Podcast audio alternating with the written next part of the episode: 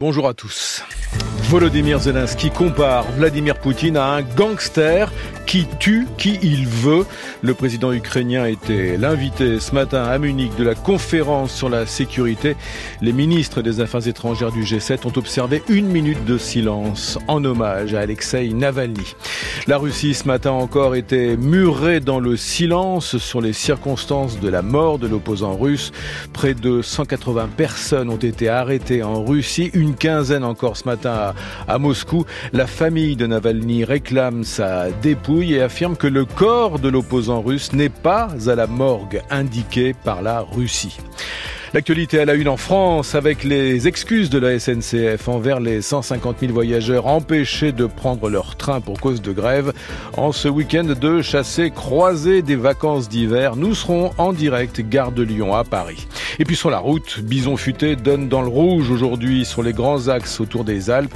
Attention aussi aux opérations escargots des infirmières et infirmiers libéraux euh, qui peuvent parfois bloquer des péages. Journée de mobilisation, nous verrons pourquoi. Nous aurons rendez-vous avec les bonnes ondes de Sandrine Houdin et vous saurez tout sur le ice swimming, la nage en eau glacée ou presque. Thermomètre. Allez-y. Alors, là on est à 7,4 là. Bon, là, ça descend, ça descend. Plus ça descend, mieux c'est. Le fou. Et après ce journal, Secret d'info, magazine d'investigation, Jacques Monin.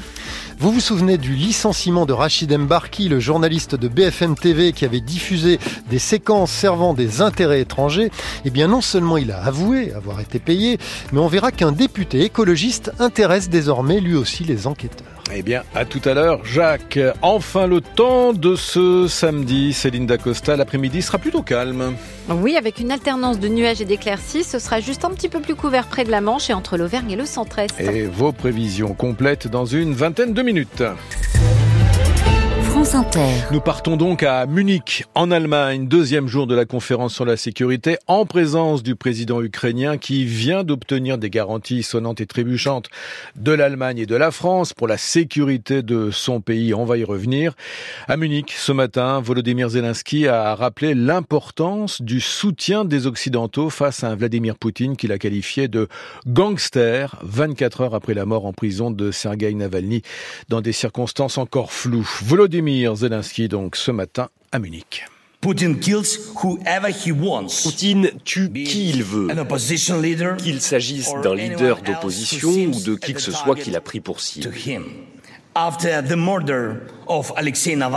le meurtre d'Alexei Navalny, il est absurde de considérer Poutine comme le supposé chef légitime de l'État russe. Il est un gangster qui se maintient au pouvoir par la corruption et la violence. Se rendre à sa soi-disant investiture, lui serrer la main, le considérer comme un égal, cela signifie le dédain pour la nature même du pouvoir politique. Volodymyr Zelensky ce matin à la conférence sur la sécurité où les ministres des Affaires étrangères du G7 ont observé une minute de silence en hommage à Alexei Navalny. Bonjour Eric Begala. Bonjour. Envoyé spécial de France Inter à Munich, Volodymyr Zelensky a donc prévenu ce matin, hein, face à la brutalité de Moscou, si l'Occident n'en fait pas assez, c'est tout l'ordre mondial qui risque de basculer. Oui, le président ukrainien a centré tout son discours là-dessus, hein, sur cet ordre mondial avec ses règles, celles de l'ONU par exemple, celles des accords internationaux, avec ses échanges basés sur la confiance entre dirigeants, un ordre qui est en train de voler en éclats du fait notamment de la, de la Russie de Vladimir Poutine qui s'en affranchit allègrement. La guerre d'agression contre l'Ukraine en est le parfait exemple. Mais le président ukrainien a prévenu, vous l'avez entendu, difficile d'imaginer pouvoir reprendre langue avec un Vladimir Poutine. Ne demandez pas à l'Ukraine quand cette guerre pourrait se terminer. Demandez-vous, disait-il aux ministres et officiels en charge de la sécurité des différents pays, demandez-vous pourquoi est-ce que Vladimir Poutine est toujours capable de la mener, cette guerre? Ouais, Ce qui explique, Eric, le, le besoin d'aide supplémentaire qu'a réclamé ce matin encore Volodymyr Zelensky Oui, pour le président ukrainien, il l'a répété, si la Russie n'est pas stoppée définitivement, la guerre s'étendra ailleurs. Et c'est pourquoi il a aussi répété ses demandes de fourniture d'armement, notamment d'armement anti-aérien, histoire que l'Ukraine puisse effectivement bénéficier d'une maîtrise du ciel sur le champ de bataille. Il a également demandé davantage de canons à longue portée. Les nôtres tirent à 20 km, a-t-il précisé. Il nous en faut qui puissent tirer à 40 km. Il ne l'a pas indiqué, mais c'est exactement la portée des canons César français. Eric Biegala en direct de Munich avec les moyens techniques de Virginie Lorda. Munich où le chef de l'OTAN Jens Stoltenberg a, demandé ce matin aux États-Unis de livrer ce qu'ils ont promis à l'Ukraine alors que les 60 milliards de dollars promis par les USA sont gelés outre-Atlantique. Hier soir à Paris, Volodymyr Zelensky et Emmanuel Macron ont donc signé un accord de sécurité qui prévoit jusqu'à 3 milliards d'euros d'aide militaire cette année. Mais où la France va-t-elle trouver cette argent Eh bien, écoutez ce que répondait ce matin l'eurodéputé Renaissance Renew, Bernard Guetta. On le trouve malheureusement dans le déficit. Et c'est un problème. C'est évidemment un grand problème financier. Mais d'un autre côté, réfléchissons une seconde. Si les troupes de M. Poutine pouvaient entrer par défaut de munitions, par défaut de soutien des Européens aux Ukrainiens, pouvaient entrer demain à Kiev, qu'est-ce qui se passerait? Combien cela coûterait mmh. au budget de la France, de l'Allemagne, des 27 pays membres de l'Union européenne? Beaucoup, beaucoup plus. Alors oui, effectivement, c'est un investissement qui nous coûte, premièrement, Bien sûr que oui. Et deuxièmement, qui creuse. Oui, bah, c'est un investissement politique, naturellement. Oui. Et, et, et, deuxièmement, qui creuse notre déficit. Mais nous sommes obligés de le faire. Les 3 milliards d'euros comme un investissement politique, disait ce matin Bernard Guetta. Et illustration de ce manque de moyens de l'armée ukrainienne, manque de munitions, manque de soldats. L'Ukraine a été contrainte ces dernières heures d'abandonner le bastion d'Avdivka. C'est dans l'est de l'Ukraine, ce qui ouvre donc la voie à la, la plus forte progression de la Russie depuis mai dernier. C'est le choix du nouvel homme fort de l'armée ukrainienne en place depuis la semaine dernière. Correspondance à Kiev de notre envoyé spécial Vanessa Descoureaux. Les Ukrainiens se sont retirés de la ville deux jours après avoir envoyé des renforts. Ils tentaient de résister, retranchés dans une usine en feu depuis hier. Dans leur repli, des soldats ont été capturés, a avoué le commandant à la tête de cette bataille. Les Russes avaient un peu plus tôt diffusé des vidéos des captifs. Le nouveau chef d'état-major a annoncé ce retrait pour, s'est-il justifié, préserver la vie des soldats. C'est sa toute première décision stratégique. Lui qui a pris ses fonctions il y a dix jours, nommé par le président Zelensky pour un nouvel élan à la stratégie militaire. Mais l'élan dépend aussi des conditions pour mener le combat. Le blocage de l'aide américaine paralyse le front. Selon des hauts gradés, la Russie a dix fois plus d'obus que l'Ukraine. À l'approche des deux ans du début de la guerre, Vladimir Poutine cherchait une victoire à exhiber il l'a, c'est Avdivka, ville industrielle du Donbass, aujourd'hui fracassée par la violence des combats. Vanessa Dekouro à Kiev. Je reviens sur les, les mots du président ukrainien qui a donc comparé ce matin Vladimir Poutine à un gangster qui tue qui il veut. Et une question donc, la Russie va-t-elle rendre le corps d'Alexei Navalny à sa famille qui l'a encore réclamé ce matin? Aucune certitude pour l'instant.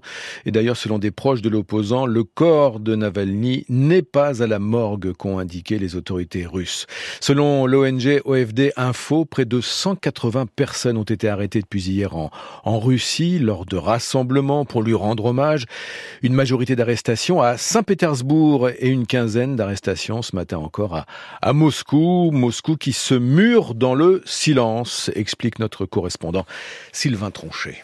Depuis ce matin, la télévision russe ne parle plus d'Alexei Navalny après avoir fait le service minimum hier annonçant la mort du détenu Navalny en à peine 30 secondes et sans jamais montrer son visage. Sur la place Loubianka et sur le pont près du Kremlin où l'opposant Boris Nemtsov avait été assassiné en 2015, des hommes cagoulés sont passés dans la nuit pour évacuer les montagnes de fleurs que des moscovites étaient venus déposer hier soir. L'opération d'effacement d'Alexei Navalny de l'espace public est en marche. Vladimir Poutine n'en a pas dit un mot, laissant au second couteau la charge des commentaires, le président de la Douma, Vyacheslav Volodine, affirmant ainsi que la mort d'Alexei Navalny ne profite qu'aux dirigeants occidentaux. Les rues de Moscou sont semblables à un samedi normal aujourd'hui, sans présence policière massive. Une centaine de personnes ont été arrêtées hier soir, certains parce qu'ils portaient des pancartes sur lesquelles on pouvait lire assassin, mais la plupart d'entre eux ont pu rentrer chez eux après avoir déposé des fleurs au pied d'un monument, le dernier acte public qui soit encore autorisé en Russie. Moscou, Sylvain Tronchet, France Inter. Et pour en finir avec ce sujet. L'ONU réclame une enquête crédible, une enquête euh, internationale réclamée également par Amnesty International sur les circonstances de la mort d'Alexei Navalny. On retiendra aussi parmi les non-réactions euh, celle de Pékin qui ne souhaite pas commenter, je cite, une affaire interne à la Russie. En bref, encore l'actualité internationale avec la République démocratique du Congo où l'aéroport de Goma a été touché ce matin par au moins une bombe. Nouvel épisode de violence euh, sur fond de combat dans cette région du Nord Kivu combat entre l'armée congolaise et, la rébellion euh, du M23 soutenue par le Rwanda. La justice iranienne a convoqué aujourd'hui une militante opposée au port du voile obligatoire. Elle risque une peine de près de 4 ans de prison. Le verdict sera prononcé au plus tard le 10 mars prochain. Au Sénégal, pour la première fois depuis deux semaines, une marche de milliers d'opposants est autorisée ce samedi. La décision il y a 15 jours du président Macky Sall de reporter à la dernière minute l'élection présidentielle du 25 février février a déclenché la pire crise que le Sénégal a connue depuis euh, plusieurs décennies. Et puis Donald Trump, qui va faire appel de sa condamnation à 355 millions de dollars d'amende pour fraude financière au sein de son empire immobilier. Il a également euh, été condamné à l'interdiction de diriger ses entreprises dans l'État de New York pendant trois ans. À la SNCF, la direction s'excuse auprès des 150 000 voyageurs qui n'ont pas pu partir en vacances, bloqués par la grève des contrôleurs. Un million de voyageurs attendus en plein chassé-croisé entre la zone C et la zone A. Priorité a été donnée aux trains en partance pour les stations de ski. Trois chefs de bord sur quatre en grève. Comme prévu, seul roule un TGV sur deux en général. Et comme prévu, bonjour Alain Gastal, Bonjour Eric. En direct de la gare de Lyon à Paris, comme prévu, le, enfin non, le, trafic ce matin était presque normal. Hein. Écoutez, en tout cas, tout ressemble ici à un départ en vacances ordinaire, un samedi, une gare bondée et des trains qui affichent des destinations traditionnelles euh, pour les amoureux de la glisse euh, dans les Alpes, Valoir, Bourg-Saint-Maurice, Grenoble et tous les trains affichés euh, sont confirmés au départ. Simplement, une petite affiche dit que les voyageurs dont les trajets ont été annulés pourraient soit changer leur billet, soit se faire rembourser. Ce ne sera pas le cas pour ces deux mamans venues accompagner leurs enfants pour une colonie de vacances au ski. Dans sa voix il part faire du ski en colonie, oui. 14h15. Pour l'instant, il n'est pas annulé, donc euh, on attend. On a entendu dire qu'il privilégiait euh, bah, la montagne, en fait. On a de grandes chances qu'il puisse partir. J'espère que je vais partir au ski, j'ai pas envie de rester là. Je préfère aller skier, moi. Voilà, elles sont bien parties, ces hmm. enfants, pour euh, les colonies de vacances. En revanche, quelques soucis quand même pour cette maman qui, elle, attend son fils qui revient de Grenoble. Et cette fois, bah, le train a été annulé. On s'est donc rattrapé sur un bus. Deux enfants qui sont partis en colonie dans des directions différentes.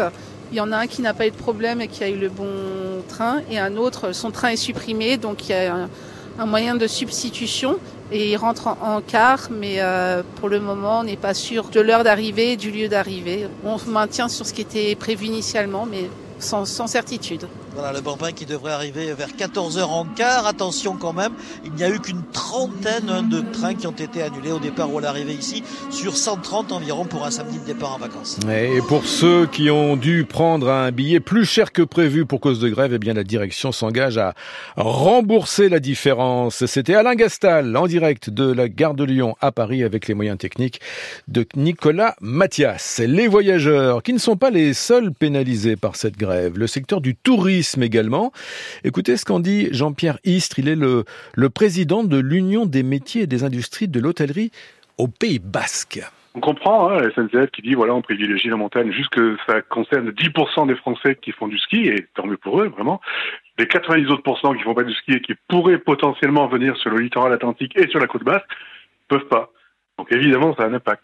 Week-end équivalent l'année dernière, les hôtels étaient à 80-90% pleins, les week-ends et après les vacances, une bonne occupation aussi. Aujourd'hui, on est à 50%. Ce qu'on fait à cette période-là, c'est souvent du last minute. Les gens décident le jeudi, le vendredi, tiens, on se fait un week-end à Biarritz, à Saint-Jean, dans le Pays Basque, etc. Là, ça bouge pas, il y a rien. En plus, il fait beau. On a eu des, on vraiment eu des températures cette semaine printanières. Donc, tout concordait pour qu'on ait un, week-end sympa et des vacances où ça fonctionne. Pour l'instant, euh, c'est pas le cas. Et attention aussi sur les routes. Bison Futé prévoit une journée difficile classée rouge en Auvergne-Rhône-Alpes en ce week-end de vacances scolaires pour euh, deux zones et aussi sur fond donc de grève à la SNCF. Attention également aujourd'hui au barrage filtrant à certains péages. Opération escargot organisée par les infirmières et infirmiers libéraux. Ils réclament une revalorisation de leurs tarifs bloqués depuis 2009. Journée d'action également pour une reconnaissance de la pénibilité du métier d'infirmier, infirmière libéraux.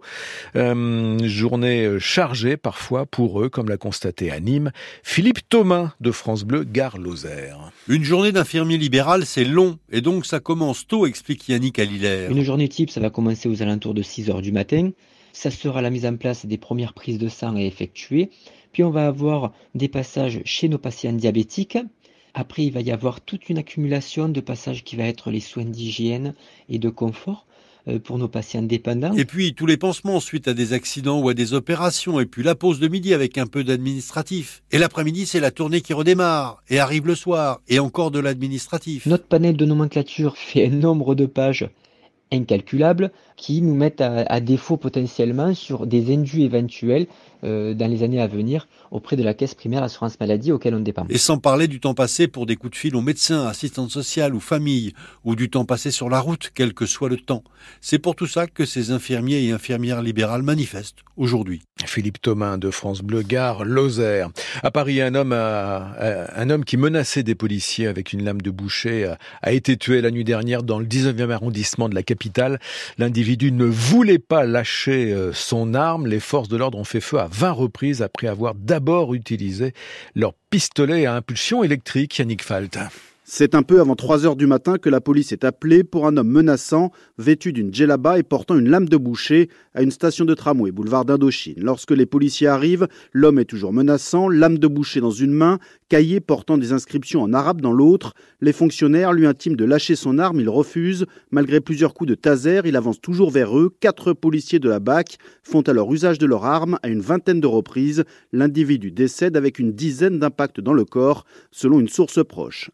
Âgé de 40 ans est né au Soudan d'après les papiers retrouvés sur lui, mais son identité reste à vérifier. Inconnu jusque-là de la justice, deux enquêtes ont été ouvertes par le parquet de Paris, l'une pour tentative d'homicide volontaire sur les forces de l'ordre, l'autre pour l'usage des armes par les policiers, confiée à l'IGPN, la police des polices. À suivre les bonnes ondes de Sandrine Houdin. Nous allons au festival de Ice Swimming ce week-end en Bretagne. Ice Swimming, c'est la nage en eau glacée. Elle n'a jamais réuni autant d'adeptes inspirés de la tradition euh, scandinave du 1er janvier. En France, des clubs secrets partout à Rouen, par exemple, rencontre avec le club des Vikings givrés. Le ice swimming, c'est bon aussi pour la santé, assure le, le président de cette association, le docteur Alexandre Fuseau. On le surnomme l'Ace Doctor quand il ne nage pas dans un lac à 5 degrés. Il nage dans sa piscine, quelle que soit la météo, il est dans l'eau. Thermomètre. Allez-y. Alors, là on est à 7,4 là. Bon, ça descend, ça descend. Plus ça descend, mieux c'est. Le fou. Donc là Là, on est à 7,1, donc c'est bien. Bonjour Bonjour. Elle est à combien? 7,1. Ah oui. Attends, je m'attache les cheveux. Valérie est la première ice mileuse française. 1609 mètres, un mile anglais, euh, dans une eau à 4 degrés, donc une eau glacée. Valérie qui trépigne, pieds nus, en bikini. J'aime pas les une pièce, ça m'oppresse. C'est encore pire pour le froid, non? Non, bah. le maillot de bain, une fois qu'il est mouillé. Euh. Bon, allez-y. Ah, bon, faut pas que les enfants écoutent, on peut parfois dire quelques gros mots. Faudra faire des pip, bip, espèce de... Allez, hop, un pied. Bon, les cuisses, ça va encore, là c'est bien gras. Attendez-moi. ah putain de ta mère. Ah bah voilà. C'est bien, c'est bien Valérie. Ah. Qu'est-ce qui ressent le corps là? On finit par ne plus ressentir le froid. Le corps s'habitue. Il y a une vasoconstriction, c'est-à-dire un, resserrement des, des vaisseaux et du coup, ils n'ont plus froid. Ça va, madame? Ça va, ça va. La première minute, le derme, en fait, il s'endort. Puis bah après, euh, c'est parti. Hein. À toi Votre prénom, c'est? Aurélien. Moi, ma méthode, c'est un peu plus discret. Il y a beaucoup d'introspection. Et de trois. Trois givrés qui font trempette dans l'eau glacée. Mais attention, la sortie prévient notre généraliste. Quand on sort de l'eau, le sang qui était à l'intérieur du corps euh, revient en périphérie. On a l'impression que l'on a chaud, qu'on en est bien, mais euh, le froid continue à progresser. Faut tout de suite se rhabiller. C'est ça. Hop, là c'est le sac. Madame l'écrevisse, bonjour. Oui. Donc là c'est la lune de miel. Vous nagez dans le bonheur. Voilà, on nage dans le bonheur, on est bien. Donc là faut retrouver ces petites affaires parce qu'après Ça se gâte. Il y a monsieur qui sort. Maintenant, tu vas très chaud. Vas-y, rhabille. Alors, il va se sécher, se rhabiller. Ça y est, c'est le plus dur qui arrive. J'aime bien le.